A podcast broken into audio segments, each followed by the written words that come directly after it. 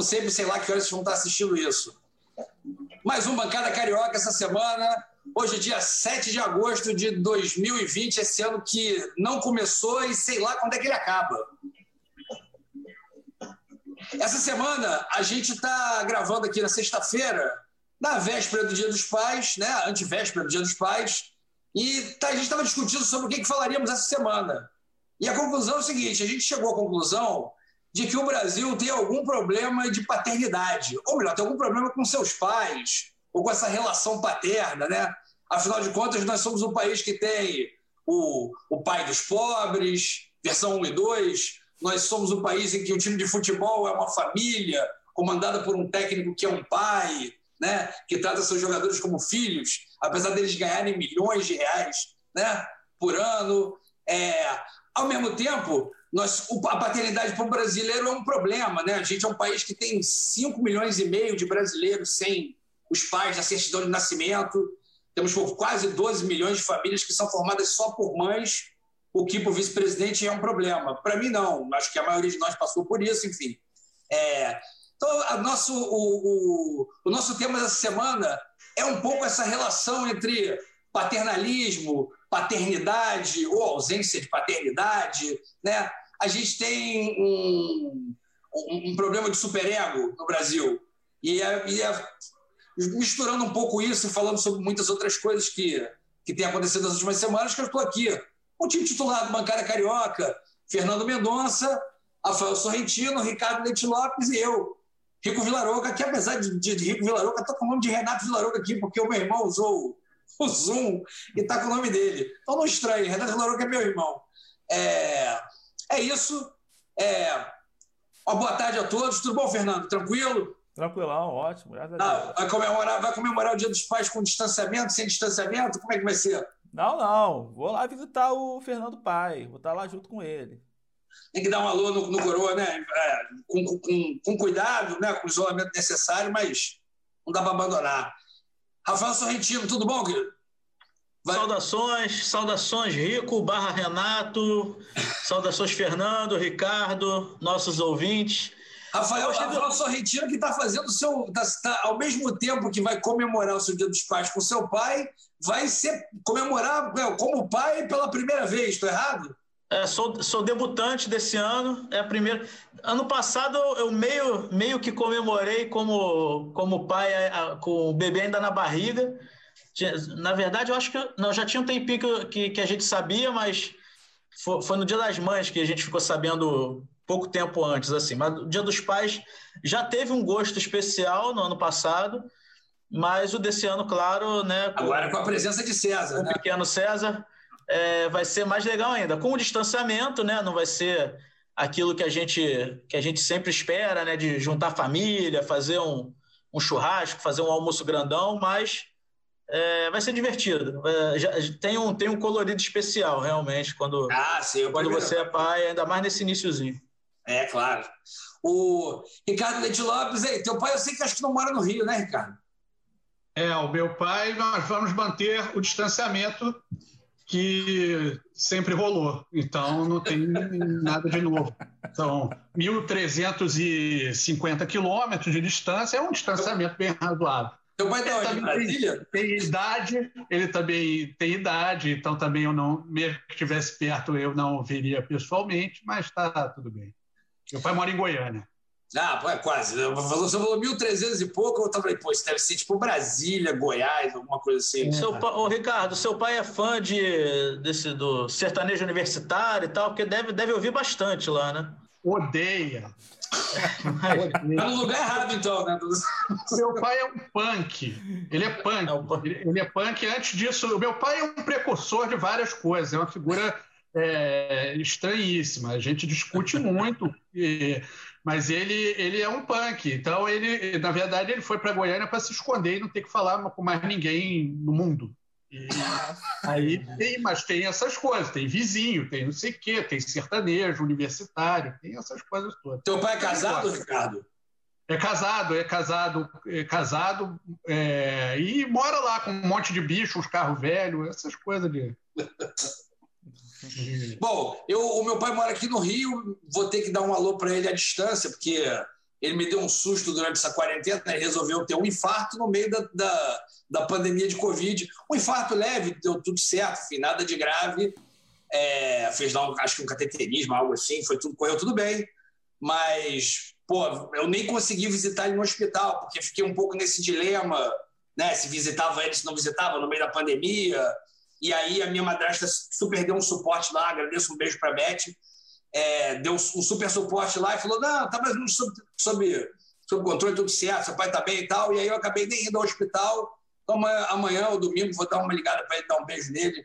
Meu pai é uma figuraça também, cara. Porra.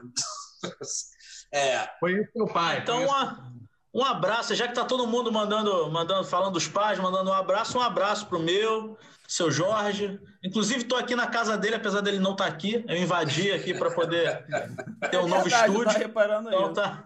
Casa do seu Jorge no cenário do Bancada Carioca. Olha que fim de linha. Não, tem um relógio aqui, quem estiver vendo no YouTube. Eu tô vendo um relógio retrô, cuco. relógio hiper retrô, um cuco lá em cima. Não, nada retrô, é da época do pai, pô. Essa, essa, é, da, essa época de juventude. Essa paredinha com, com, com, com um emassado texturado, tem aqui em casa também, anos 50, anos 50 ali, 60, tá tipo. Por aí, por é. aí. Bom, vou começar a puxar o nosso assunto que vai.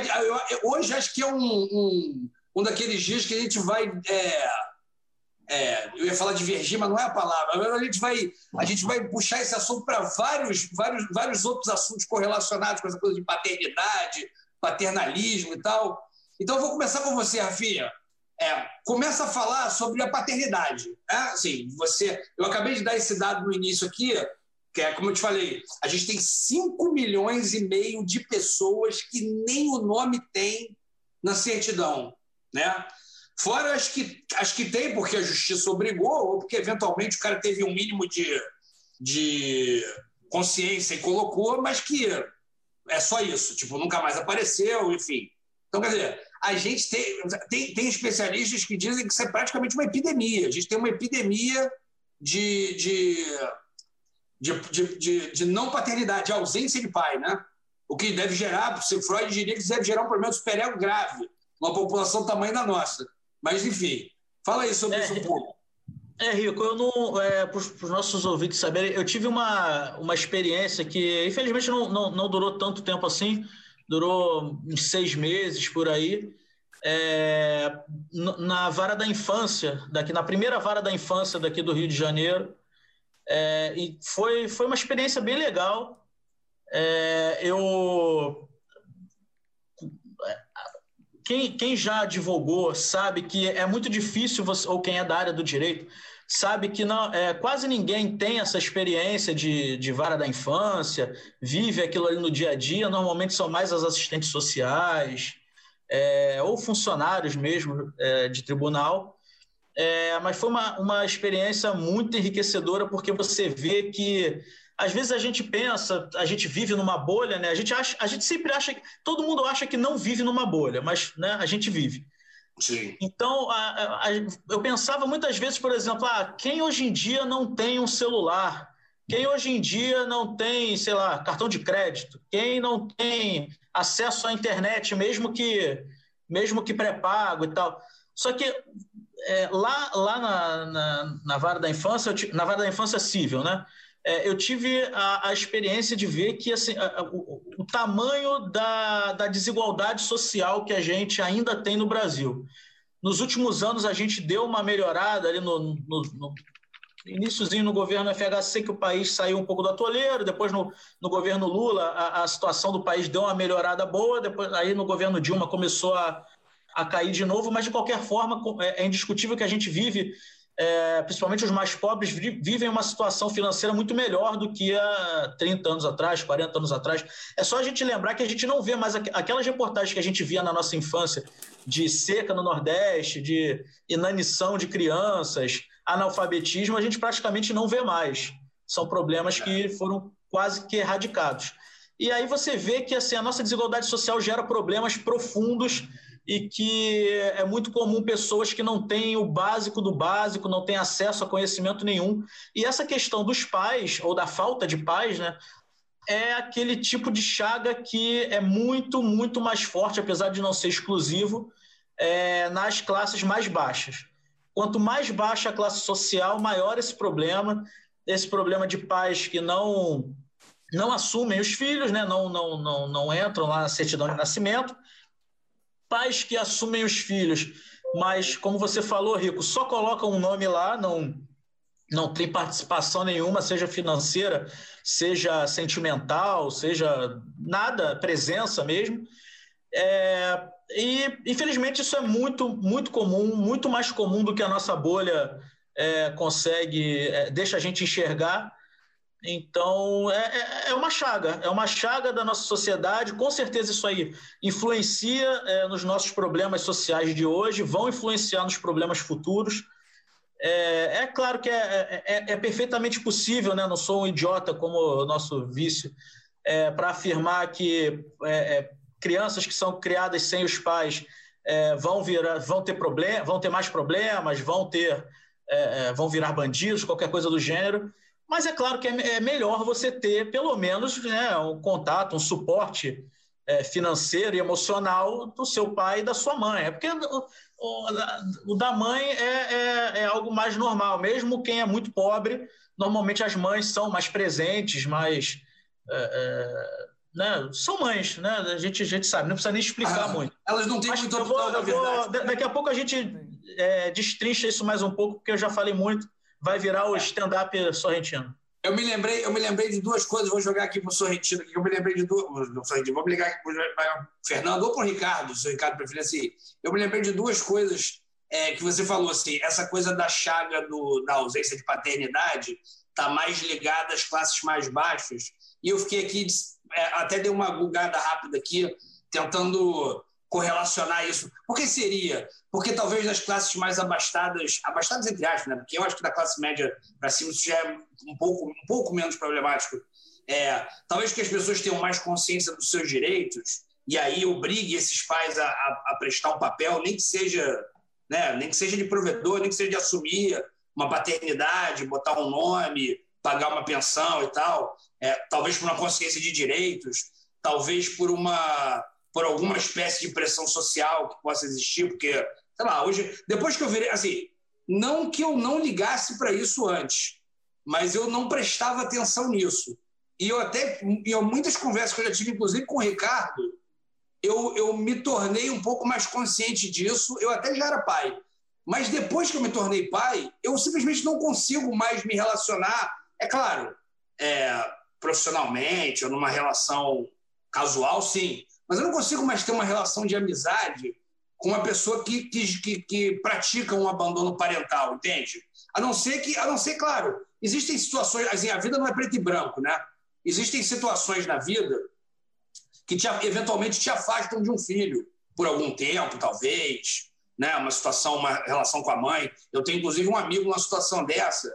A mãe colocou ele de uma forma, o filho de uma forma contra ele, e ele casou de novo, teve outro filho e tal, e ele meio que deu uma abandonada. E aí, nós até chegamos nele, e aí, cara? Ele falou assim, cara, por enquanto, eu não vou forçar essa barra, porque ela me colocou, ela colocou ele contra mim.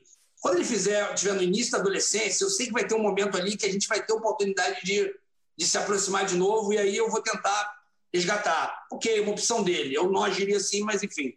Cada um, né? Cada um seu. Mas é isso, né? Assim, tirando casos excepcionais, né? O mundo, é, o mundo não é preto e branco. A gente, mas eu não consigo mais me relacionar de verdade, numa amizade, com uma pessoa que eu sei que pratica um abandono parental deliberado, sim, sabe? Um irresponsável, né? E aí talvez essa pressão social em classes um pouco acima da classe, da classe mais baixa faça com que a pessoa tenha que se posicionar, enfim. É, o que, é, isso foi uma coisa. Ele falou da Dilma também, lembrei do Dilmãe. A gente até brincou disso quando estava no esquenta, né? Já vamos falar disso. Também, já vamos falar disso. Já vamos falar é, Dil, Dilmãe também é um reflexo da falta de paternidade, né? Assim, de, ao contrário, né?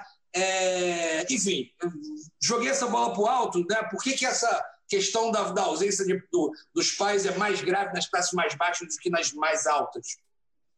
Vai, Ricardo. Bom, é, eu acho que especialmente por causa de grana, né?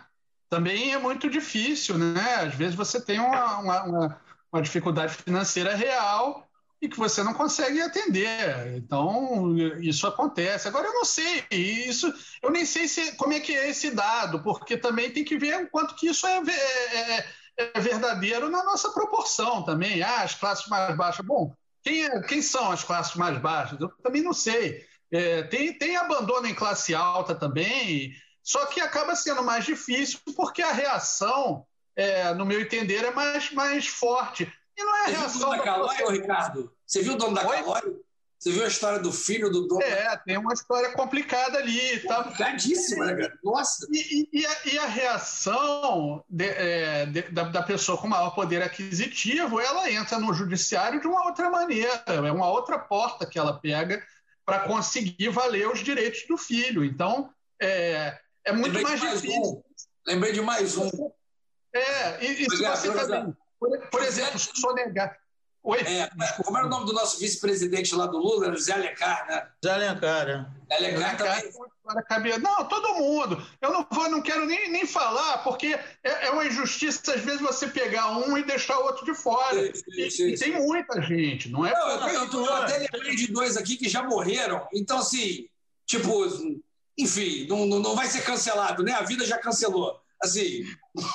mas. É, mas, mas assim, essa, eu acho que tem... essa questão nas classes mais ricas é um, é um abandono mais emocional, porque o financeiro, a justiça acaba resolvendo o problema, né? Não sei, é, hoje em dia, resolve, resolve. Hoje em dia, essa questão do. do assim, até, até uns 20 anos atrás, que a gente era uma sociedade mais, mais é, machista ainda e mais complicada, até a parte financeira é, era mais difícil. Hoje em dia, eu vejo avanços claros, principalmente juridicamente falando, né, que é, é onde esse pro, é, o problema financeiro acaba sendo resolvido no judiciário. Né?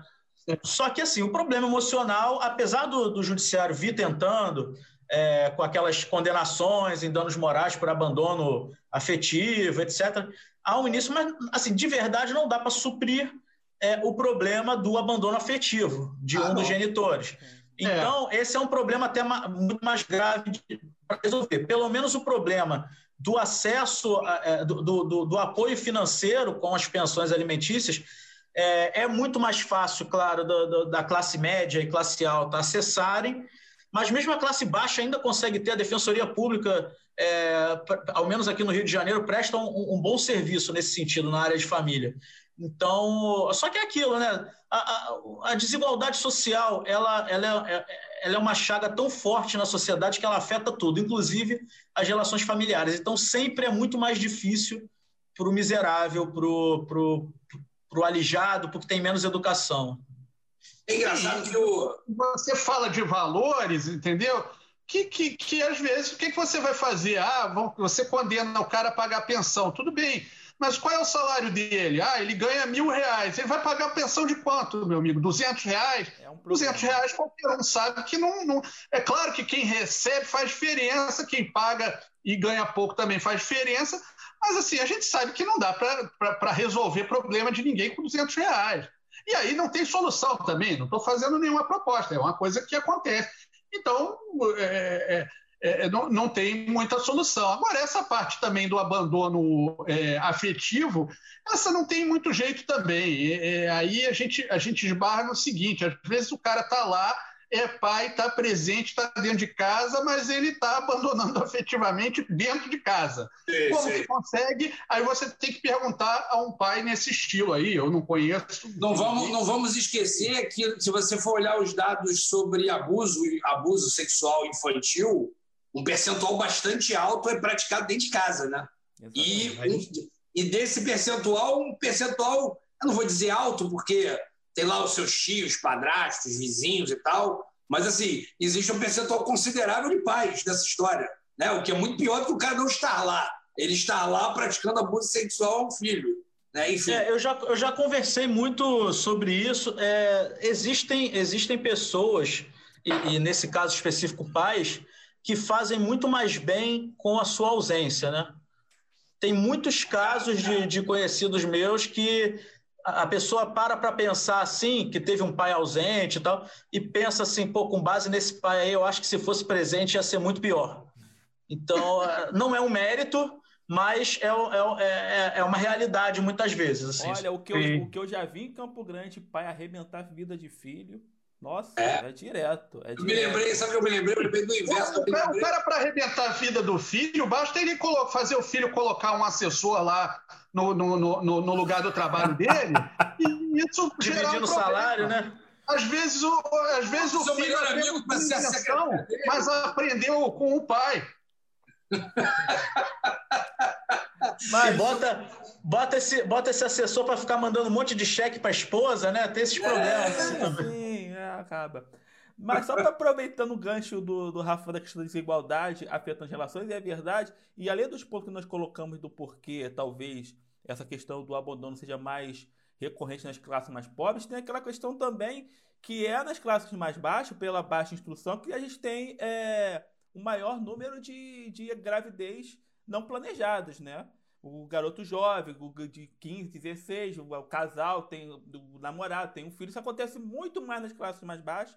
Além, não que não aconteça nas classes mais altas, só que as classes mais altas é, interrompem a gravidez. Essa que é a verdade. Não, não, estamos falando que somos a favor ou contra para ninguém começar a tacar pedra. Não, que não. Mas é, um, mas é, um é o fato, que acontece né? lá. Lá é, um é, legalizado. Quem tem, não, quem é. tem dinheiro é legalizado a prática. Esse aí, esse aí é um assunto para um programa inteiro e a gente vai precisar trazer mulheres aqui para o programa, sim. porque a gente também não pode. Não faria sentido a gente discutir esse assunto quatro homens aqui discutindo isso. Sim, mas, Exatamente. Mas só para constar, só que na, nas classes mais baixas, ah, tem esse, é, eu vejo muito lá, Campo Grande, que é um bairro da, da zona de Rio de Janeiro, que é classe média, classe média baixa, C e D, você consegue ver isso bem, acontece muito isso. Então é um casal com 18, 19 eu tô até sendo bondoso, tem, tem um filhinho, daqui a pouco todos se separam e ele vai, vai ainda tá se construindo como uma pessoa e ela também tem outros relacionamentos. Então já vai com essa bagagem do filho para um outro relacionamento. Então tem muito essa questão também, e, e muitas vezes o cara é, é, é, literalmente moleque, é o termo que é ofensivo aqui no Rio, mas é o que é o que define ele nesse caso, ele não tem estrutura para ter aquele vínculo emocional. Às vezes depois não se dá bem com a mãe, porque tem uma, às vezes, uma relação mal, mal resolvida. Aí não tem condições financeiras de dar o suporte de pensão, porque ele mal se sustenta. Como ele vai sustentar também a, a, a, a criança? Então, por isso que acho que também tem muito, tem muito esse, motivo desse abandono também. Claro que não justifica o cara assumir. Mas a verdade é que, como foi falado aqui, eu sou filho de, de pais separados, eu sei como é. Eu não vi meus pais juntos. Eu já nasci com, com pais separados. Meu pai aparecia, morava perto e tal, mas para mim era difícil emocionalmente. Agora imagina para uma criança que nem vê o pai, que acontece muito. Eu conheço casos de pessoas que adotaram o padrasto como pai, inclusive para botar o nome do padrasto na, na sua certidão. É a famosa lei Clodovil. O famoso Clodovil, que ele foi criado pelo padrasto, que criou, cuidou. Aí ele criou essa lei de possibilitar a criança escolher pelo, pelo nome do padrasto. Eu conheço um caso desse que aconteceu de registrar. Então, é, se para filho de pai separado já é difícil, já é complicado, imagina para uma criança que é abandonada e vai todo vai no colégio, frequenta o colégio falando de pai, mãe, que o pai ama, que o pai protege, não sei o que, é que toda aquela toda aquela questão, né, de de de, de, de tá ali junto e some. Então é, é óbvio que acontece, é, é, é óbvio que tem que ter repercussões. Agora, só que também não pode entrar naquela de que o Mourão fala, o, o Marco Feliciano falou uma vez que quem, quem não tem um pai dentro de casa 24 horas não, não vai crescer normal, vai crescer problemático. Também não é, não é motivo para isso. Né? O, o, Ricardo que gosta do Marco Feliciano, acha, é, é um admirador. Adoro, adoro. Gente boníssima. Como é que é? Marco Feliciano, né? É, adoro. É, essa gente preconceituosa, né? Os caras inventam teoria para justificar o seu preconceito. Então, é, tu, tudo que vem nesse sentido eu abomino, né? Não, não, não é. acho que faça. Claro que eu acho que faz diferença, claro que eu acho que é importante pai, como é importante mãe, como é importante avô, avó. Todas as relações familiares saudáveis são importantes. Agora, é, evidentemente, não é a falta de um desses que vai determinar o destino da pessoa, porque aí é maluquice demais, né? Ah, você é. acreditar que uma coisa é determinada. Então, quer dizer, o pai, eu, tem, tem, eu conheço gente que o pai faleceu, infelizmente, é, é, cedo, a gente sabe disso, que tem um monte de gente assim. Então, aí a vida do cara tá fadada a ser uma desgraça, porque não, o pai morreu porque a mãe morreu. Isso não existe. Isso é só na cabeça de um, de um retrógrado, de, um, de uma pessoa é, completamente alienada. O ponto positivo é que, mesmo entre, mesmo entre as pessoas mais é, humildes, mais conservadoras, esse tipo de pensamento tacanho aí, ele não é, não é predominante. Né?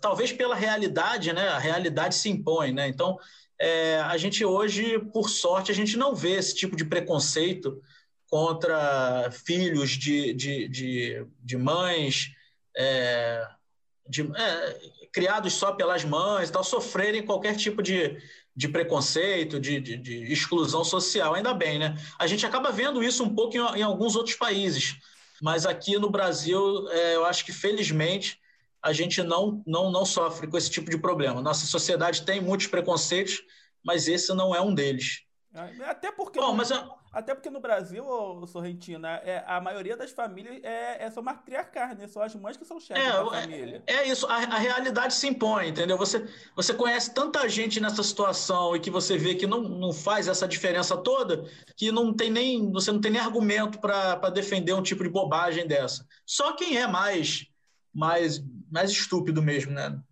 E... Não tem outra palavra para isso. Infelizmente. Bom, mas aí Aí podemos. Aí o, o, nosso ouvinte agora, que ouviu esses primeiros minutos de programa, deve estar pensando: ué, mas o que, que aconteceu com Bancada? Bancada não era um programa de política? Um programa de, de, de, de conjuntura nacional? Também somos, também somos. Não somos só isso, mas também somos. Então, vou jogar para o Fernando agora para ele falar sobre o, o, o patriarcado político, o, o o, como é que é a expressão? até perdi agora. O, é, é, é o paternalismo. paternalismo. O paternalismo político e, e, de políticos. Né? Nós temos políticos, é, até históricos, na, é, grandes políticos na, na história do Brasil, que se você for analisar, você pode perfeitamente colocá-los como é, é, governantes paternalistas. Então, vamos, vamos trazer aí, Fernando, o que, que Quais são os efeitos assim do paternalismo na política e nos políticos? O brasileiro aceita isso bem? O brasileiro almeja um político para ser o seu papai, para cuidar dele? Nossa, mas é interessante porque o Brasil tem, tem essa, essa cultura do, do paternalismo político. Né? É, um, é, é um fenômeno muito brasileiro essa questão. Na América Latina a gente observa muito isso, mas no Brasil é um troço muito enraizado.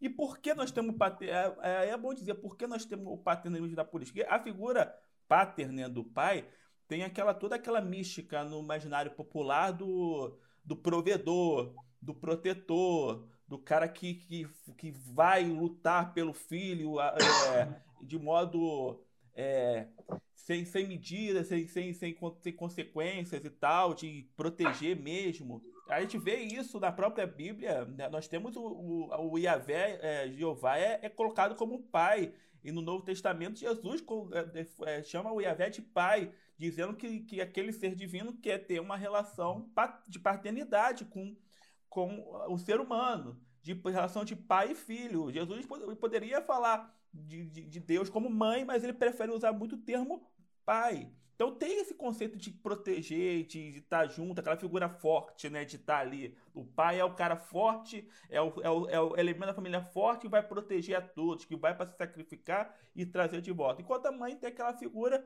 de que dá do carinho, do, do dia a dia, do, do, do, do, do da, né? aquela coisa mais de aconchego e tal. Então os políticos, eles percebem que existe essa figura e tentam se colocar como pai, né?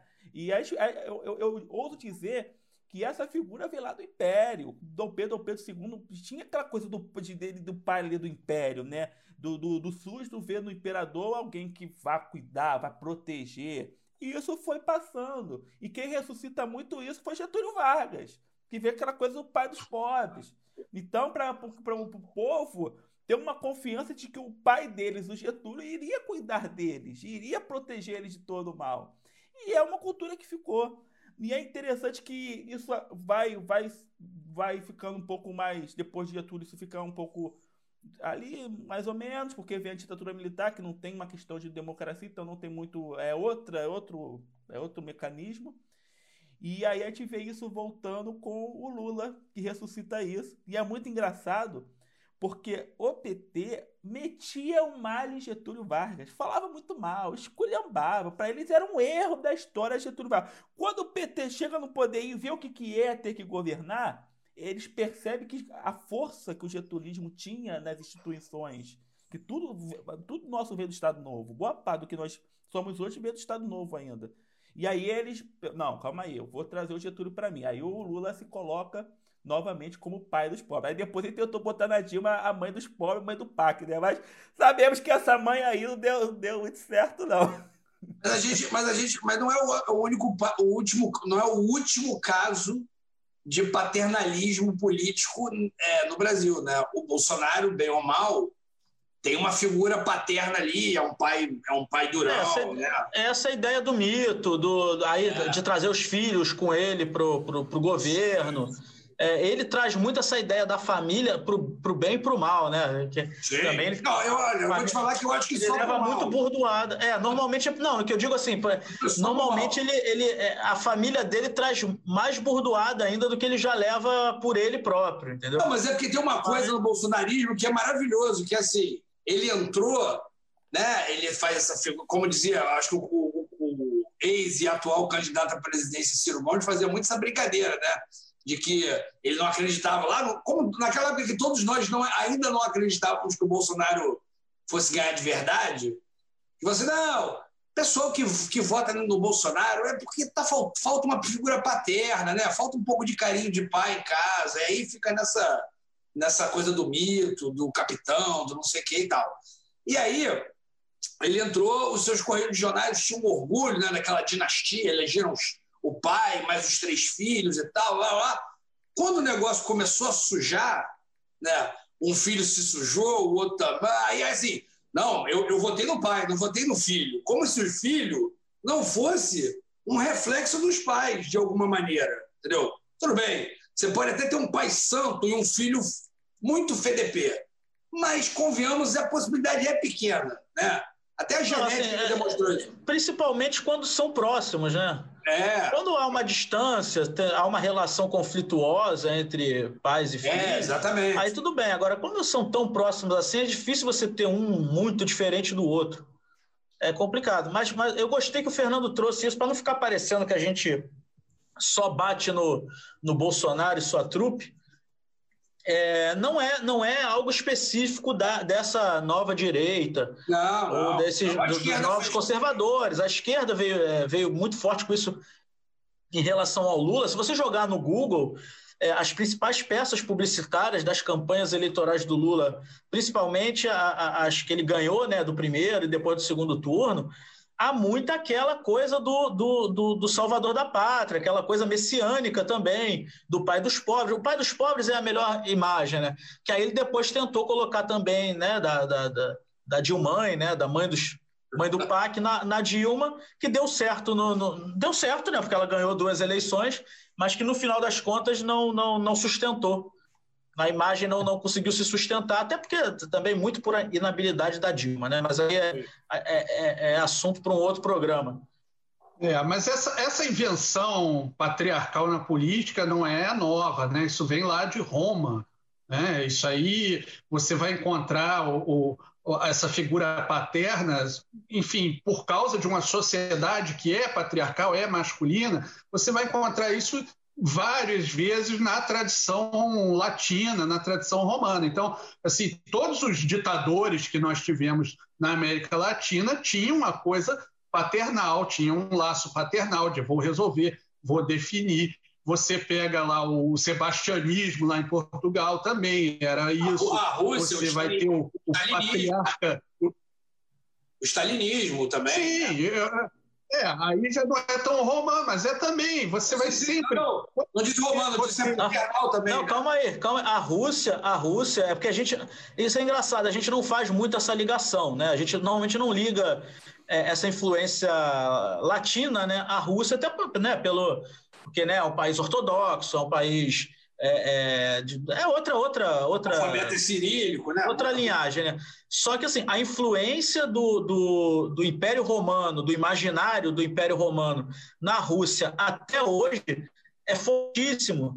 Existem várias peças publicitárias do Putin, por exemplo, que é o, é o, o, o, é o, é o líder desde sei lá quando na Rússia, já há vários anos já é, dele como um imperador romano, com aquela roupinha do imperador romano, aquele, aquela florzinha. Verdade. Verdade. O, o, o, Kizar, é, Kizar é, é César em russo. É um, é um título do, do disso, é russo. O, a, a, Rússia, por muito, a Rússia defendeu por muito tempo, principalmente antes da Segunda Guerra Mundial, que era a Terceira Roma. Né? Teve a, a, primeira Roma, que é a Roma né, da, da Itália, teve a Roma do, do Império do Império Bizantino. Do Império Bizantino. E a Rússia, por muito tempo, principalmente na época dos czares, defendia que era o terceiro império, que era a terceira Roma. Então a gente tem, tem uma relação fortíssima aí, que é. quem estuda isso pode explicar até melhor do que eu. eu. Gostaria de estudar mais esse assunto, mas há uma relação forte aí, até hoje. Não sei, não sei se é aquela crítica não sei se vocês viram a Arca Russa. Não vi. Não vi. É, esse é um filme de.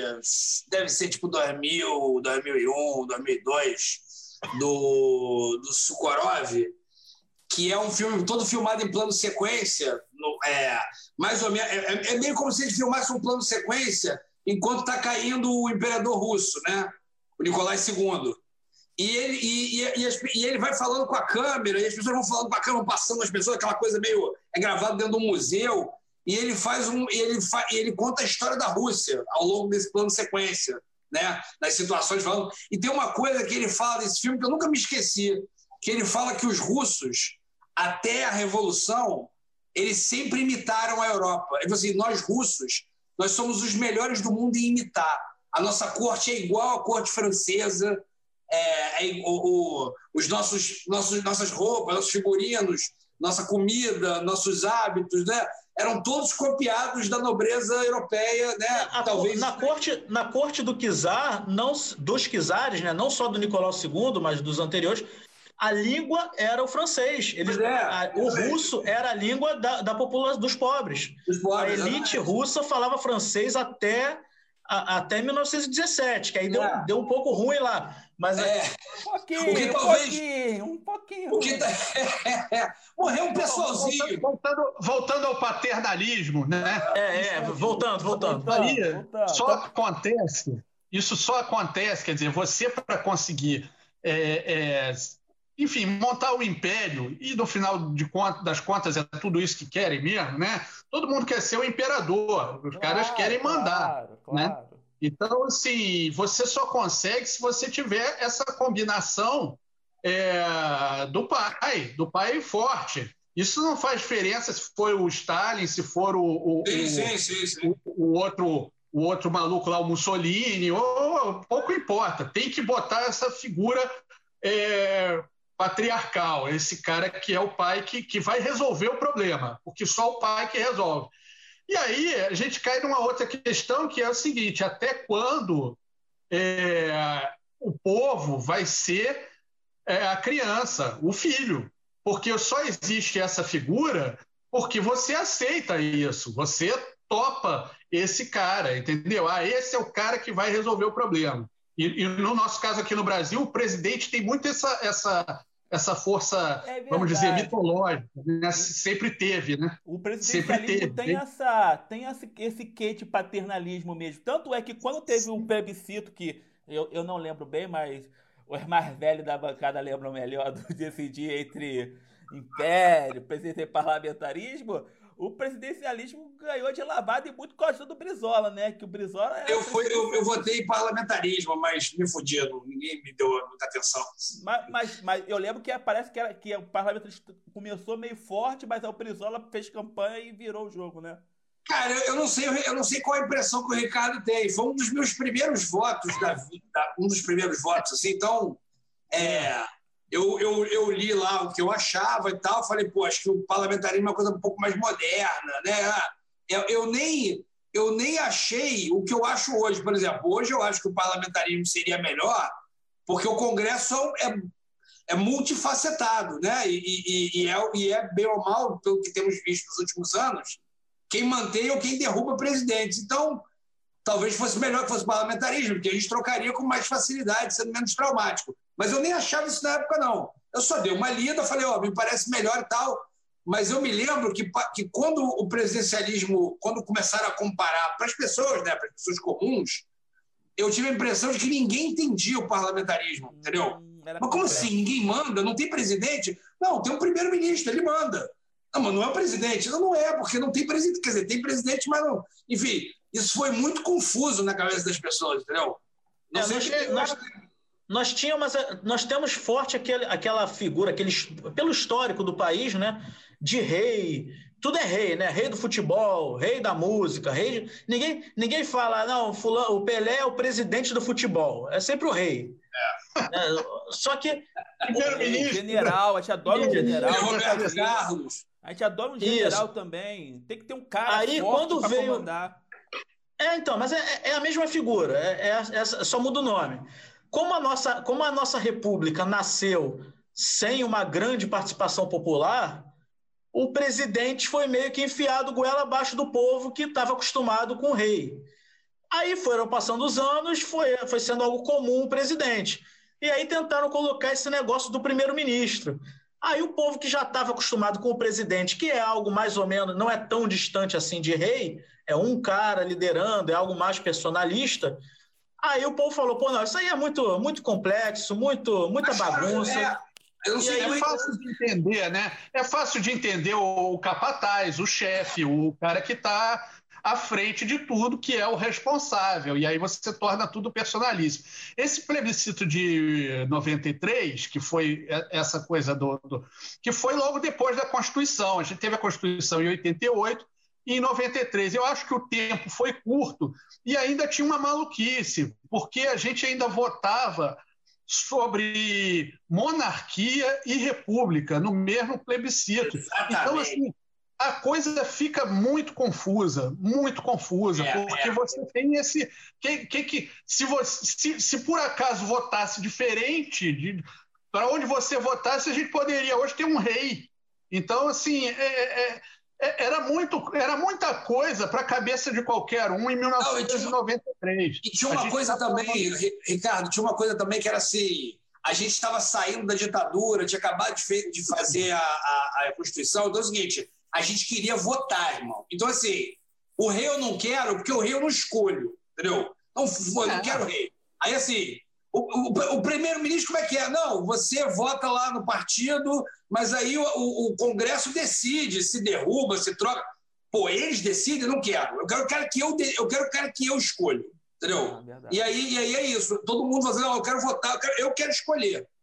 Terminando elegendo Bolsonaro, olha que merda. Mas, enfim, né? Então, assim, a gente. Assim, mas, é, mas é escolha, é escolha. Ah, não, não, não, o que eu lembro dessa... Assim, eu não estou dizendo que não é legítimo, eu estou dizendo o seguinte: de 88 para cá foi provavelmente, provavelmente, e eu falo isso com muita tranquilidade, até para discordarem, foi provavelmente nosso pior voto, desde que a gente pode votar livremente. Então, assim, a gente nem evoluiu como eleitor, né? em princípio. Em princípio, né? Porque também isso pode ser, a gente já debateu isso várias vezes, isso também pode ser o final de um caminho em que vamos ter alguma espécie de renovação aqui à frente. Mas você vê, a gente lutou é. tanto, lutou tanto, lutou tanto para escolher, para escolher o mito, entende? Então, assim, qual é, qual é, a gente queria escolher o quê, afinal de contas? É, mas, mas Rico, isso daí não é, não é, não é o fim da história. É, não, não, é, não é. É feito de, desses momentos, não tem jeito. Eu, eu, eu só lembro dessa, desse, isso, desse só, plebiscito só aí. Faz. Eu só claro, lembro, claro. Eu lembro desse plebiscito aí, o que eu lembro como criança é que eh, a propaganda para a presidência livre, eles botavam imagens do, do Congresso brigando. Parlamentares botavam o pessoal saindo no tapa do Congresso. É o que eu lembro como criança, eu lembro disso. Eles botavam imagens, o pessoal brigando. Você quer isso para o, o país? O parlamento europeu é estava tendo algumas brigas, não sei o que, que era. É, o parlamento não, europeu. É muito difícil você, você, você dizer, ó, você vai escolher. Até hoje a gente tem uma relação complicada com o Congresso. Ninguém, ninguém, ninguém, a maior parte dos brasileiros não entendem o Congresso como representação do povo. Não, não entendem.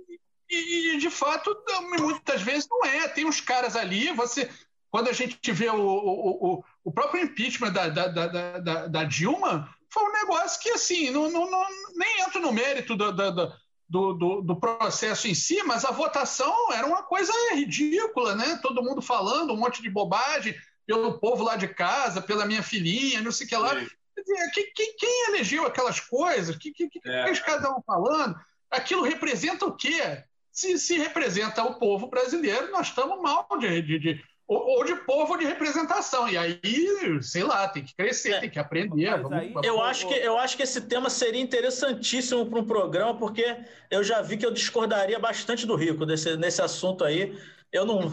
Eu acho que seria um desastre um, um, um parlamentarismo no Brasil, mas aí é, é assunto também para outro programa. Eu nem sei se teria sucesso, mas, mas do jeito que a gente entra e sai de crise é, no país, talvez fosse menos danoso para o dia a dia, para a rotina de governabilidade, entendeu? Agora, rapidinho, o que o, o Ricardo O que eu penso disso é o seguinte: quando o presidente faz, quando o presidente está mal, todo mundo quer parlamentarismo. Quando o presidente está bem, todo mundo acha que o presidencialismo é que é o bom. Então, assim, não tem jeito. Aí, realmente, dá uma discussão que não acaba nunca. Mas Fala aí, Fernando. O, que o Ricardo tá, apontou, tá falando que da apresentadinha, aqueles caras falam um monte de coisa, mas ali o problema da questão do parlamentarismo é que você é, depende do Congresso, né, dos parlamentares que estão ali. E eu vejo que na escolha desses parlamentares também tem uma questão paternalista também. Porque a maioria das pessoas também vota no seu deputado, vota no seu vereador para ser o seu protetor, para ser o seu pai, o cara forte que vai proteger o seu interesse. Não é uma análise de qualidade, conhecimento. Não é isso. É o cara que tá ali para posição de xerife. Não, porque eu sou o xerife aqui do teu bairro. Eu sou o xerife do, do sindicato aqui. Deixa eu vou brigar. É, é, isso, né? Eu vou brigar por você. Se você tem é. projeto, tem conhecimento, não importa. Então, é o paternalismo que está ali. Então, o Congresso são vários mini pais e tem um outro não, pai maior lá que. Eu, eu lembrei de uma questão. várias discussões assim, Fernando, que, que, que, que, passam pelo seguinte também, que é o a, a, o outro lado da mesma, da mesma moeda. Quer dizer, se eu vou votar em alguém, né?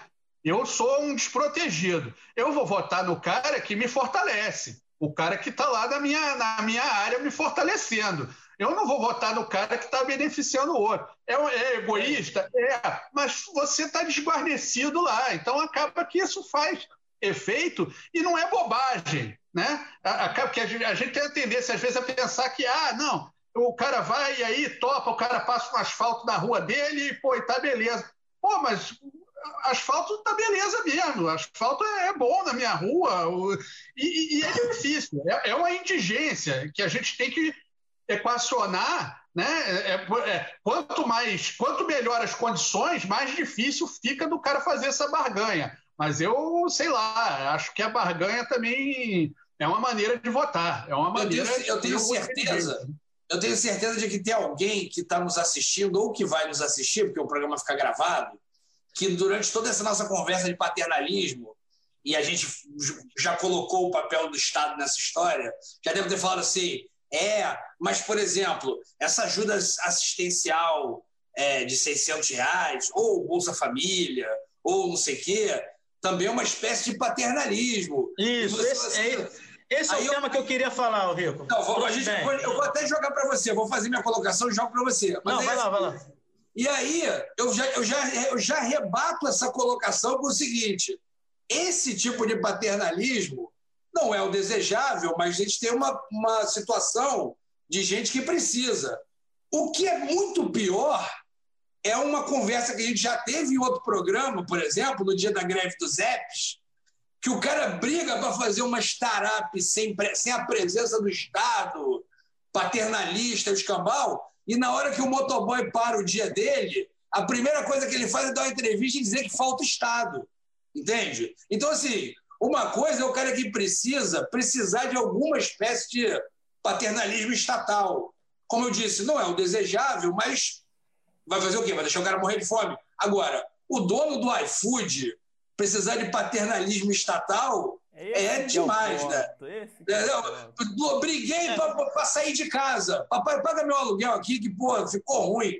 Entendeu? Ah, e fora que também é uma deslealdade confundir assistência social com, com paternalismo. São coisas é, diferentes. Estou aqui fazendo uma brincadeira, uma caricatura. Porque... Uma malandragem. Não, é óbvio, eu entendo o que você está falando, que é o, o, Tem um cara que pensa assim mesmo, ah, na hora. Mas não é isso, pô, pelo amor de Deus, né? É, não, isso, mas isso aí... o cara fala isso, né? Ah, agora tá. tá... Eu já vi críticas, e aí eu vou defender o Bolsonaro. Atenção, hein? Ó, vou defender o Bolsonaro. É, é, Atenção, ah, alerta, ó, alerta. Meu Deus do céu. Vai. fez isso. Caiu a audiência agora... do programa. É, pronto. Ou subiu, né? Sei lá também, né? O Lacombe achou que ia subir lá. E... Cartas para, para. Como é que é? E-mail para produção mandando me tirar. Me subiu, mas é demitido. É, o, o cara fez o negócio que tinha que fazer. Não foi ele que fez, a gente sabe. Tem toda aquela questão do Congresso, era 200 reais. Não vou nem entrar nisso. Mas assim, ah, ele está faturando em cima disso. Bom, é do jogo, não tem como, porque vem do governo federal, o governo federal é centralizado na figura lá do, do, do Bolsonaro, e ele vai é, é, é, capitalizar isso de algum jeito. E ele até, eu acho que ele faz isso mal. Mal, ele, péssimo. Ele, ele, é péssimo ao aproveitar isso. Ele, ele toda vez que abre a boca para falar disso, ele abre a boca para dizer que vai cancelar. Então, é, assim, exato, ele, exato. Ele nem, nem se aproveitando direito disso, ele, ele está.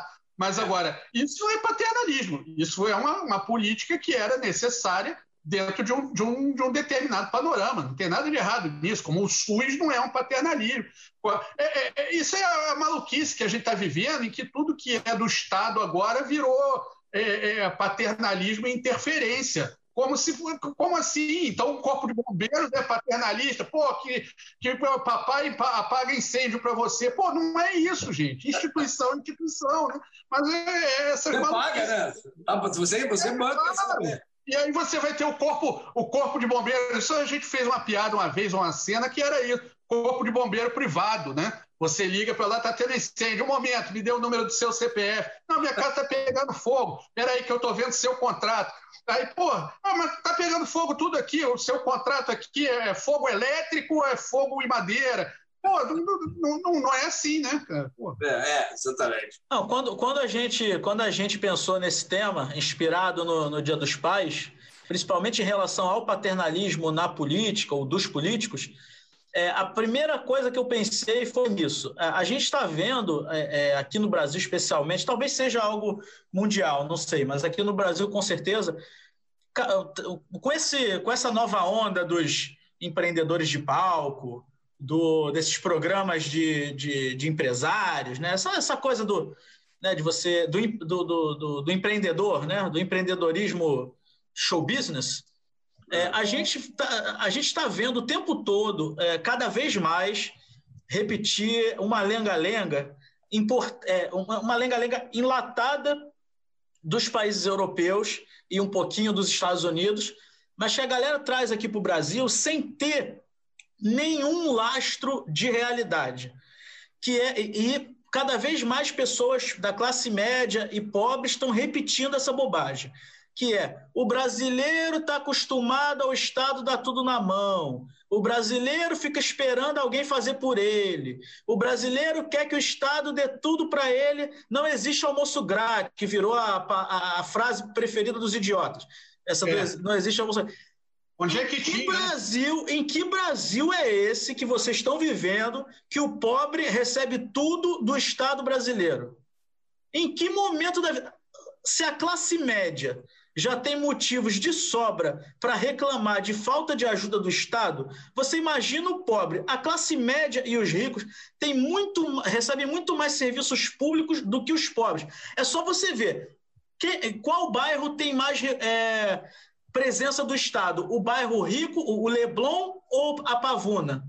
É como é que você vem falar que o pobre brasileiro fica esperando tudo do Estado. Só se ele for maluco. Ele está esperando o quê? Se o Estado não dá nada para ele. Não dá segurança pública. Não tem segurança pública no bairro do cara, a rua é esburacada, o hospital público é hiperlotado quando tem atendimento, a escola pública foi sucateada. Que, que cara é esse que vive às custas do Estado?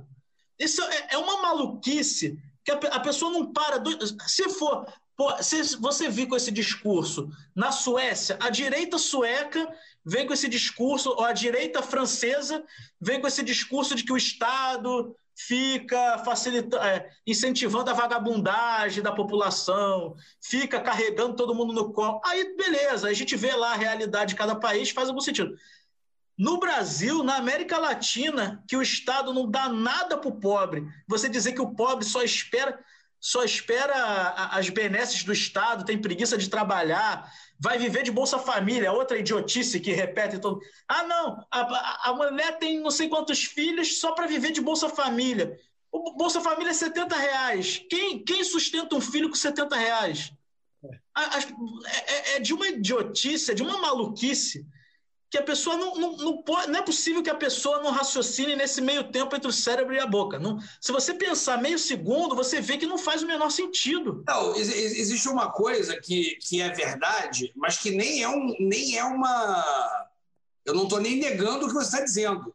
Que assim, quando o cara tem o mínimo do Bolsa Família, ele pode, às vezes, dizer não quando você oferece uma miséria para ele. Entendeu? Assim, Sim. irmão, limpa isso aqui para mim, eu vou te dar dois reais. Aí o cara ganha 70 e fala assim, pô, irmão, não vou limpar isso aí por dois reais.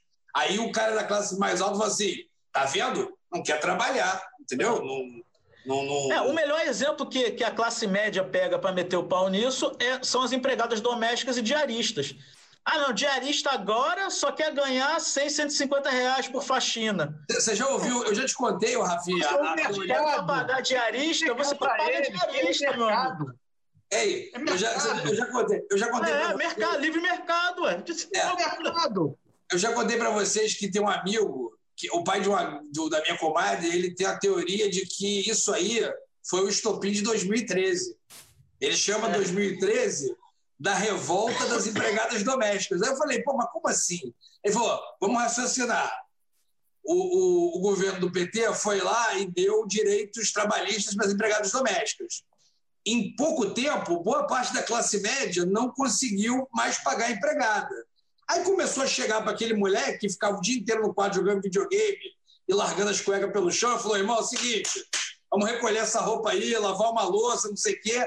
Aí passou um tempo, nego, tá muito ruim, nunca teve tão ruim. Foi pra rua quebrar tudo, porque assim, não tinha mais o leitinho com pera, não sei o quê. Eu, assim, eu sei que é de um simplismo ótimo, mas é divertido. A teoria é divertida. Não, mas é bom, é bom pensar sobre isso. Mas aí a questão não é o simplismo. A questão aí é o seguinte: contribuiu.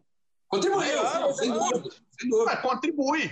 Contribui. É a famosa plaquinha. Não à toa, é não à toa o nosso querido é a famosa plaquinha é, pai, mãe, é, que pai, é, pai, mãe, quero voltar para Disney. Lembra do protesto contra Dilma? Isso, e não à toa, nosso querido Paulinho Gogó, na hora que abriu a boca, falou: agora a empregada não vai mais à Disney. Você vê como isso tem uma relação. É isso, é isso. É, é uma raiva que ele tem que está lá. Ele ouviu aquela queixa. Ah, a empregada está indo, agora vai para a Disney, agora não vai é, mais é para Disney. É aquela mesma raiva de é aquela mesma raiva de ver o pobre pegando avião, é a raiva de ver o, o, o pobre na universidade pública. É, a gente sabe que isso daí existe, tá?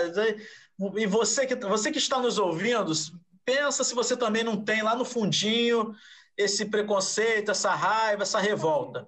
Eu não, fico tranquilo em dizer que eu não tenho, mas muita gente tem. Eu entendeu? acho que o Brasil, isso então, é pela, pela palavra da formação de vocês... Da... Peraí, peraí, tá muito... Peraí, Vai, Fernando, primeiro. Eu, Fala, pelo Fernando. lado, então, de vocês, o Brasil é um grande adolescente revoltado que tem problema com o pai. Quando o pai dá tudo, tem que dar. E quando ele deixa de dar alguma coisa, o adolescente fica revoltado. Não, mas isso aí, a classe média, tu está falando, né? É, a classe média. É. Ah, mas é o, é, o, é o rancor. Você sabe que a minha teoria toda é baseada no rancor. Quando você começa. A, a, o, o que a gente tem hoje é o resultado do rancor tudo foi acontecendo. Você vê um, um, um o, o, o, pessoal ganhando direitos e uma classe que não está nem entre os milionários, porque eles acham que são, mas não são. Eles Isso. são lascados, né? Eu me considero na classe, a minha classe é lascada, não tem no IBGE, lascado. Então, esse cara lascado, é o cara que, que, que, não tem jeito. Se ele compra um carro, ele tem que pagar um seguro, e aí o seguro custa caro, e aí ele se ou fica lá na pressão. Que nem aquele, aquele casal lá que xingou o, o, o, o, o, agente lá municipal é. que estava puxando o bar. Uma semana depois estavam lá, vamos entregar o apartamento, porque o cara vive do salário e para o mês que vem, ele não tem reserva. É, é, rico é aquele cara que tem reserva, para ele tanto faz. Parou um ano, parou dois anos, não faz mal, tem dinheiro para. Não acaba o dinheiro do rico. Não acaba Gente, se, se ele gastar. Agora, aí, se você aí, parar de trabalhar e começar a ter menos renda, você não é rico. É. Isso, exatamente. Boa, boa definição. A única, a única pessoa que, se parar de trabalhar e fica fudido e continua sendo rico, sou eu. E é só pelo nome. Assim, Você rapidamente Verdade. É o rico, é o rico fudido. É o único rico fudido. O, o, rico é o belo, né? É o belo do. Mas só para concluir. Enfim, aí esse rancor todo de que ah, esses caras estão recebendo, estão recebendo faculdade, estão recebendo é, é, é escola estão recebendo isso, estão recebendo aquilo, eu estou pagando, porque a carga tributária é alta, e não estou recebendo nada. E ele não vê que ele está recebendo sim, mas ele não vê isso. Ele, ele não vê que quando ele desconta o imposto de renda, que ele abate o plano de saúde, aquilo ele está recebendo. Aquilo é um plano de saúde que, que, que o governo está subsidiando para ele. Mas aí ele não quer saber, ele quer saber que ele, ele não consegue fechar a conta no fim do mês e, pô, ele está com raiva. Quem é que produziu essa raiva? Foi o filho do Lula lá, andando de Ferrari dourada lá no, no, no, no Bahrein. Foi Até o... essa implicância com o filho do Lula está na nossa relação de paternidade. Ah, paternidade. A gente odeia o filhinho mimado. Todo mundo aqui odeia o filhinho mimado. Ó, só só é, só para ficar claro. O 02, o filho do. Que é, é a nossa, te odiar o filhinho mimado. É, só para ficar claro aqui para os nossos ouvintes, a gente não está falando que assim com é, que o PT tirou, acabou com a pobreza no Brasil antes que comecem ah, a, a, ah, não, a acusar a gente de qualquer coisa. Na verdade, é, essa, esse aumento de, de renda do média do brasileiro, né, principalmente das classes mais baixas, o PT teve pontos positivos, mas isso foi uma conjuntura internacional favorável também. Tá? Então, assim, de, tanto que com a Dilma não deu para manter entendeu? Então vamos, vamos também, não é que o, o, o Lula tirou isso da cartola, é, né? Só que, claro, mesmo com todo esse cenário favorável, talvez não chegasse aos mais pobres. Foi um mérito ter feito chegar um pouco aos mais pobres, mas chegou muito mais aos mais ricos, tá? Só para a gente lembrar, é, os bancos batendo recorde de, de, de, de lucro todo ano. A minha avó já, já morreu, mas ela estava viva no governo Lula. E ela não gostava do Lula, né? Por conta do, do, do, tempo todo, aquelas campanhas de, de, sapo barbudo, não sei o quê, ela não gostava muito do, do, do, Lula. Mas ela falava uma coisa engraçadíssima. Ela falou, falava assim: ah, tem que votar no Lula. Aí eu disse: mas por quê? Você nem gosta dele? Não, mas ele tem uma coisa ótima. Ele tem sorte. Aí, aí como é que é? Não, ele tem sorte. O sujeito tem sorte. Ele achou petróleo, ele, ele achou não sei o quê, ele tem sorte. Então, tem que votar no cara que tem sorte. Não adianta votar no cara azarado. O maravilhoso é que, se você parar para pensar, na mentalidade da sua avó, toda a cadeia de presidentes de, sei lá, de Getúlio para cá, foi tudo um imenso azar, né? Assim, foi um é. azar atrás do outro. Não, é, aí, aí é o seguinte, quando funcionava, quando funcionava e ela não gostava do cara, foi sorte. Quando funcionava e ela gostava do cara, foi competência. É, né? E quando dava errado, era incompetência também, se ela não gostasse do cara, ou azar. Se ela gostava, por acaso ela gostava, pronto, azar. Não, mas a, a sua avó representa bastante gente, cara. Porque, porque, vamos supor, tem muita gente que, que sente falta, é viúva do regime militar essa galera sempre lembra da época do milagre econômico, lá do início do regime militar final da década de 60 início da década de 70, que foi o voo da galinha. Mas esquece do final, que foi o país década de 80 toda ferrado, metade da década de 90. É o inverso do petismo, né? É o inverso do petismo. Exato, a mesma coisa o petismo. Todo mundo lembra das, das bonanças da época, principalmente dos dois governos Lula, mas esquece dos governos Dilma, que o país afundou também. Então a gente tem que ir devagar, temos que ir devagar, tem que ter parcimônia. O Brasil é. tem que é, parar de viver de voo de galinha. A gente vive de voo de galinha porque não, não, não, não, Pô, não investe na estrutura. Eu vou defender minha avó aqui, ela detestava todos. Não, ela tá de para... é das minhas, então, é das minhas. Não, detestava. Fernando Henrique, então, ela tinha ânsia de vômito, coitado. O cara aparecia, ela, ah, lá veio ele. Era, era coisa. Olha, se, ela, se, ela, se, se o problema dela fosse só o Lula, não é o caso, ela, no mínimo, no mínimo, ela arrumou uma desculpa muito original para votar no Lula. Assim, porra, tem, tem, sorte. É uma boa razão, assim. Porque, é, porque, por exemplo, se o Bolsonaro fizer um governo excelente do mês que vem até 2022, mesmo assim, acho que eu não votaria nele, porque eu acho ele burro. Eu acho ele. Ah, burro, assim, não falando do burro de somar dois mais dois. É, é, é politicamente burro, grau Dilma, entende? Assim, tipo, pô, irmão, é, é, todos os líderes mundiais conseguiram sair dessa pandemia e ascensão. Tudo bem, ele agora está começando a recuperar um pouco, mas ele conseguiu criar uma confusão, parceiro. Por nada, por nada, por nada. A gente. Ah, e, virou um páreo internacional de graça, não tinha graça nenhuma. Graça. Ele não tem sorte. Ele compra, ele compra uma casa e aí se muda miliciano com um negócio para perto dele, entendeu? Ele não pode ser um bom governante. Um bom governante é dizer a minha avó tem que ter sorte. Ele é. não tem sorte. Não, ele, ele grava, ele grava uma mensagem. É, ele grava uma mensagem dizendo que a, pre, a, reforma da Previdência é um absurdo, não sei o que, aí ele vira presidente e faz a mesma reforma. Ele é. diz. Quantos presidentes do Brasil tiveram um avião Força Aérea número um com cocaína dentro? Isso é um azar danado, pô. O cara é um azarado, isso aí não é, pode. É, isso, Isso aí eu acho que foi mais pro azar também mesmo, de verdade. Ué, mas eu tô falando. Isso aí realmente foi o azar. Né? Então, olha só. Enquanto não tá provado, para mim tudo é azar. Então, eu, eu, vou, falar, eu vou falar o seguinte. Eu, eu acho que eu vou ser uma mãe para os nossos ouvintes e vou encerrar o nosso. A gente só teve um assunto hoje, foi essa questão é. paternidade, paternalismo. De Mas a gente foi por vários vieses, então foi é. bom. Acho que é. eu acho até que rendeu. Estou pensando em já chamar o Dicas. A gente gasta mais um tempo no Dicas, enfim. Beleza, beleza. Show, não, só. Não, calma aí, temos um novo quadro agora, que ah, provisoriamente. É verdade. Provisoriamente são os, os, os abraços do, da bancada. A gente vai pensar no nome melhor para ele. É, não, deixa eu fazer uma colocação aqui. Já vou avisando logo, ele provavelmente vai nos ouvir em algum momento. Ives, se ferrou, vai ter que fazer outra vinheta, porque inventar outro quadro. E de graça, coitado, vai fazer graça, trabalho de graça. O abraço da bancada.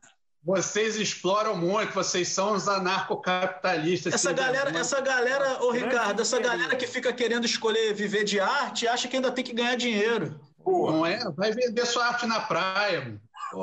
Grande Pierini. Vai, Rafael. Abraço da bancada. Abraço então, o, o, Rico, o Rico já mandou um abraço para o Ives Pierini, então. Mandar um abraço para o nosso ouvinte, nosso, um dos nossos primeiros ouvintes regulares, o Felipe, lá do, do, do Tribunal de Justiça. Um abraço para você, Felipe, está sempre nos ouvindo. Um grande fã do, de Rico Vilaroca. Ele, ele já me elogiou por, por coisas que Rico Vilaroca falou. Aí eu fiz a. Falei que foi. Nossa, essa fala aí não foi minha. Então... Pô, a gente tem um amigo que já fez o inverso comigo, a gente falei, né? Ele, é, ele, você ele... falou. Pô, um abraço aí, Luiz Felipe. Eu não sei se você não tem nada melhor para ouvir ou se tu lavando muita louça, mas, pô, obrigado pela audiência aí. Pô, um prazer, continue com a gente. Para mim é que, nem, é que nem pai. Se elogiar qualquer um, tá, tá valendo, não importa, é, não tem problema. Eu, eu eu, eu, sou eu sou mais velho aqui mesmo, então pronto. Então tá todo mundo todo mundo feliz. Um abraço para o Tabela que me ouve.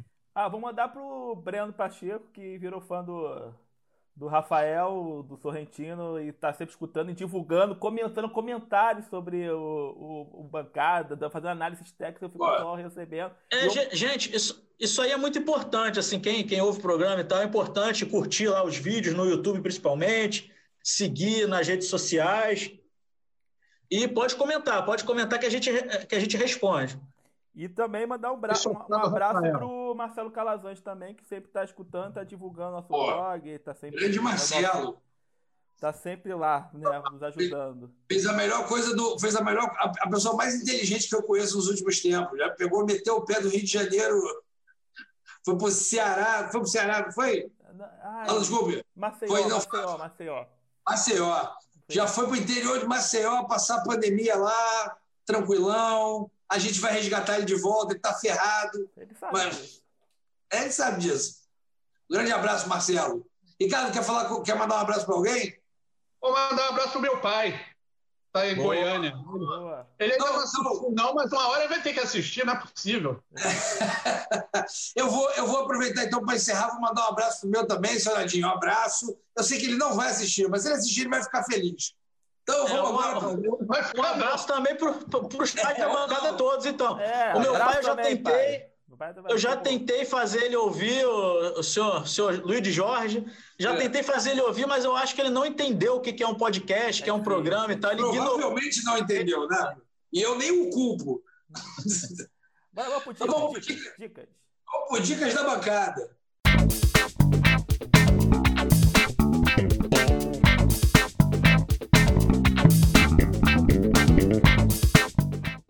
Ó, eu só precisei dar uma puxada aqui no IMDB, só porque só para me lembrar do nome do diretor e tudo, para dar o, o elogio. Para dar para dicas da. Passar a faca direitinho, né? Passa, exatamente, passar o serviço aí tudo direito. Como a gente está falando aqui de Dia dos Pais, né, o nosso tema foi paternidade, paternidade, aqui, eu queria indicar um, um, filme. Se não me engano, acho que ele foi Oscar de filme de melhor filme estrangeiro em 97. O nome dele é Caráter do Mike Van Dien.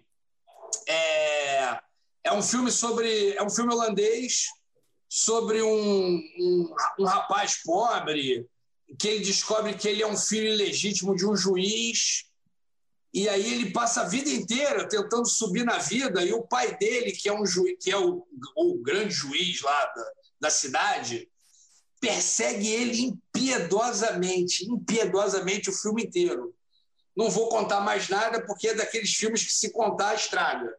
É...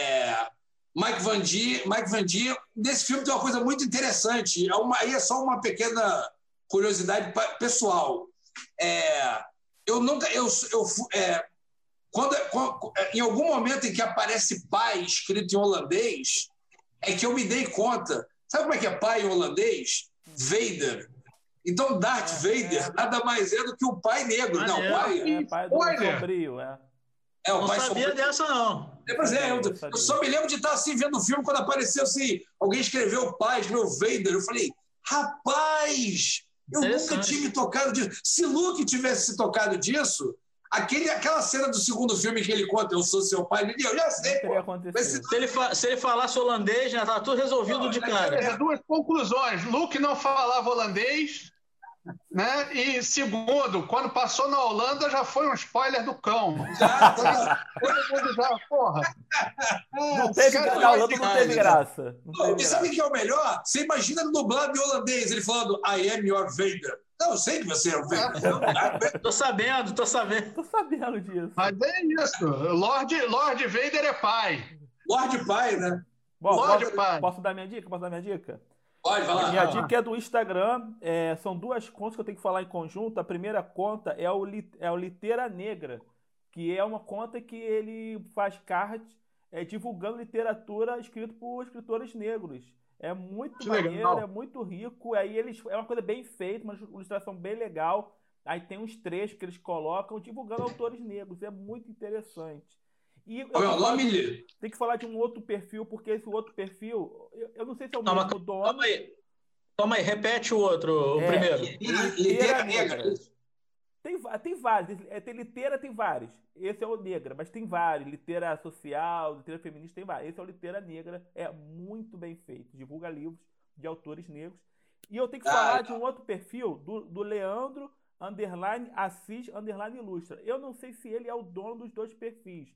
Só que o Leandro, ele, ele faz ilustrações, é, é, ele, é, ele falando trecho desses livros ou fazendo quadrinhos, porque no Instagram você pode ir passando as fotos, né? Pode ter nove fotos. Tem vezes que ele faz. Eu não lembro se eu já falei isso no bancada ou se foi no bancada que nunca vai ao ar. Mas não, acho que, foi no, acho que não falou isso no bancada, não. Aí, nesse do Leandro Assis Ilustra, além dele fazer é, ilustrações falando os trechos desses livros, ele faz histórias em quadrinhos, mas histórias muito realistas do tipo. Bota um, quadrinho de, de uma família classe rica conversando sobre o Covid e a empregada trabalhando. Aí essa família toda com máscara e a empregada lá. Aí a família, aí depois bota um, close da, da empregada pegando ônibus para ir para casa, voltar. Aí bota um, um quadrinho do, da, dessa família com uma festa empregada trabalhando. Aí bota um quadrinho da, dessa mãe, dessa empregada, já em casa tossindo. Aí bota um quadrinho de todo mundo da família dessa empregada ficando doente. Aí dele nos hospitais. Aí bota um quadrinho dessa família rica falando que é absurdo, a empregada não vem ele, trabalhar. Ele anda publicando na Piauí já, né? Legal. Não, é Sim, já. sinistro. Quando eu, eu acho que é sensacional o que ele faz, eu ainda não vi ninguém fazendo nada parecido. Não sei se vai aparecer aqui, deixa, estão tá, vendo, ó. Aqui é o Leandro Assis e aqui é a Tele Divulga o Liteira, o Liteira Negra. Então são dois é. perfis no, no, Instagram, muito interessante. Esse do Leandro Assis, então, tu, a história do quadrinho é, faz pensar muito. É muito bom. É, é Leandro, o... underline Assis, underline Ilustra. É, o Liteira esse do Ilustra é muito legal mesmo. Sim, sim. Tá entrando agora aqui, eu tô vendo aqui. Bom, a minha, a minha dica é a seguinte: eu tenho uma dica para dar. Não é cultural. Também não é sapólio. A minha dica é mantenha o dinheiro no FGTS. É, agora, depois da, da, da, queda de juros do Copom, é, ficou mais difícil ainda você pegar o dinheiro. Não sei que você precisa do dinheiro, aí não tem jeito, aí você precisa. Pô. Perdeu o emprego, pega o dinheiro, né, cara? Mas assim, deixa o dinheiro lá, está rendendo mais do que qualquer aplicação de renda fixa.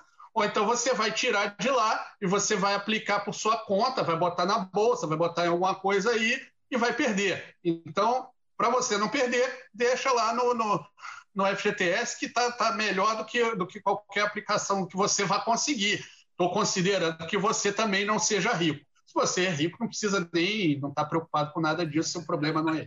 Você é rico, está nem assistindo é, a gente. Tá Esse é o nosso primeiro patrocínio da Caixa Econômica Federal. É. Está patrocinando a dica do Ricardo. Graça. Vai, vai. Muito bom. Vai, Rafa. Essa é... Bom, bom, foi, Ricardo? Bom, a, é, a, minha dica da bancada é uma, é uma série documental da própria Netflix. Eu achava até que, eu tinha achado até que era da, da BBC, mas não, é do, do próprio Netflix. É a série Nosso Planeta, é, desses documentários de, né, de vida selvagem, fauna, flora, etc. Só que assim, eu, eu sou um fã desse tipo de, desse tipo de programa, eu sempre vejo. Mas né, vamos combinar que eles não são, né, não, não, não são tão diferentes entre si. Mas esse, eu achei ele muito diferente por, pelas imagens, pelo, pelo, pelo que eles captaram. Eles captaram é, geleiras é, se é, derretendo, é, tem imagens muito impressionantes de, de, de moças é, circundando o local onde eles estavam. Eles estavam numa cabana do dia para a noite milhões de morsas estavam na ilha, no entorno da cabana deles. E, e melhor ainda do que os episódios são os extras. Se você tiver com preguiça, vê só os extras, deve ser uns 10 minutinhos cada um. O, o making off né, da gravação. Os making offs são impressionantes, por exemplo, essa situação das morsas está em um dos making offs. Então vale muito a pena. Nosso Planeta é da Netflix. Você joga lá, você acha fácil. As imagens são impressionantes. São... É, esse é, bom, esse é aquele bom para ver com, com o César. César... Ah, é, principalmente de noite, que o narrador tem aquela voz meio monotemática, assim, ah, assim. Então tá explicado o sucesso na casa do Rafael. Do... Não, mas vou te falar, eu vou te Não, falar, mas é muito, adoro. Eu sou suspeito. É muito boa, sério. Eu é adoro essa Pode série. ver. Ó, essa aí, você, já que tu tá nessa hora, depois procura aquele Planeta Terra também, tem um e o dois. Sei qual é, sei qual é. Eu vi assim, um episódio ou outro, mas vou terminar. É isso também, os caras os cara filmam de um jeito, assim, meu irmão, o cara é um cameraman monstro, como é que ele chegou perto do bicho desse jeito? É isso eu adoro. Eu nunca tinha visto making off desse tipo de série de vida animal assim. Essa, como tem lá uns, uns videozinhos do making off, é impressionante que os caras têm que passar para pegar aquelas imagens ali que você está vendo, que às vezes duram 10 segundos na versão final, mas o cara tem que se enfiar num pântano até a cintura. É muito interessante. Podem ver, nosso planeta. Ó, eu, vou até, eu vou até dar uma diquinha rápida, Plus, antes de encerrar aqui, que você lembrou disso. Também Dica não extra. Dica extra. Tem, um, tem um no Netflix que é alguma coisa tipo Terra à Noite, É isso, à noite, eu tô vendo isso, tô vendo isso. É legal, é legal isso. Cara, aquela câmera é impressionante, né? Tipo, tá filmando de noite, de repente o cara liga a, a, a night shot dele lá, sabe qual é o nome daquele diabo? O negócio fica dia colorido. Meu irmão, que Me lembra muito o filme do Avatar, quando tem aquelas é. cenas à noite, assim, é um troço meio bizarro. Eu, assim, isso aí eu vou te falar, há muito tempo, mesmo eu que sou também um fã desses desses documentários de animal, há muito tempo que eu não vi um negócio que quando o cara ligou a câmera a primeira vez ali na série, eu fiz assim, que isso, cara? Isso, isso é novo. Tipo, eu nunca tinha visto uma, uma, uma câmera que fizesse isso. É, é, acho que é Terra. Peraí, eu acho agora que é Terra-Noite. Terra-Noite.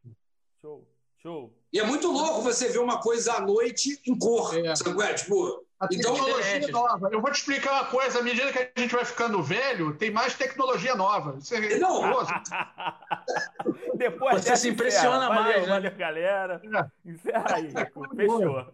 E não, e, isso, e, e elas vão. esse aqui, ó, se vocês. Não sei se dá para ver. Gasgou. O pessoal tá não vai ver, não, Rafael, só para te dizer. Ó, ah, deu para ver. Não, mas no, no YouTube dá para ver, pô. Não, e as tecnologias novas vão entrando na, na, na relação é, inversamente proporcional ao seu saco de ler o manual, né? Então, tipo. Tem que ser deve... fácil, tem que ser fácil. É, tem que ser fácil. Vai, bom, bom é isso, galera. Vamos encerrando aqui nossa sexta-feira. Eu já tomei minha cervejinha aqui, já inclusive acabou. É, e a gente vai encerrando, então, o Bancada Carioca. Hoje, dia 7 de agosto de 2020. A gente volta semana que vem. Já vai ter passado o Dia dos Pais, não vai ter passado o paternalismo, a falta de paternidade, tudo que a gente bateu o papo nesse programa, infelizmente não vai ter mudado nada. Mas talvez os nossos pais sejam um pouquinho mais quentinhos aqui, porque a gente falou bem deles, mesmo que eles não mereçam. é isso aí, um galera. Um abraço, pessoal. Valeu. Um abraço. É semana que vem e Fui!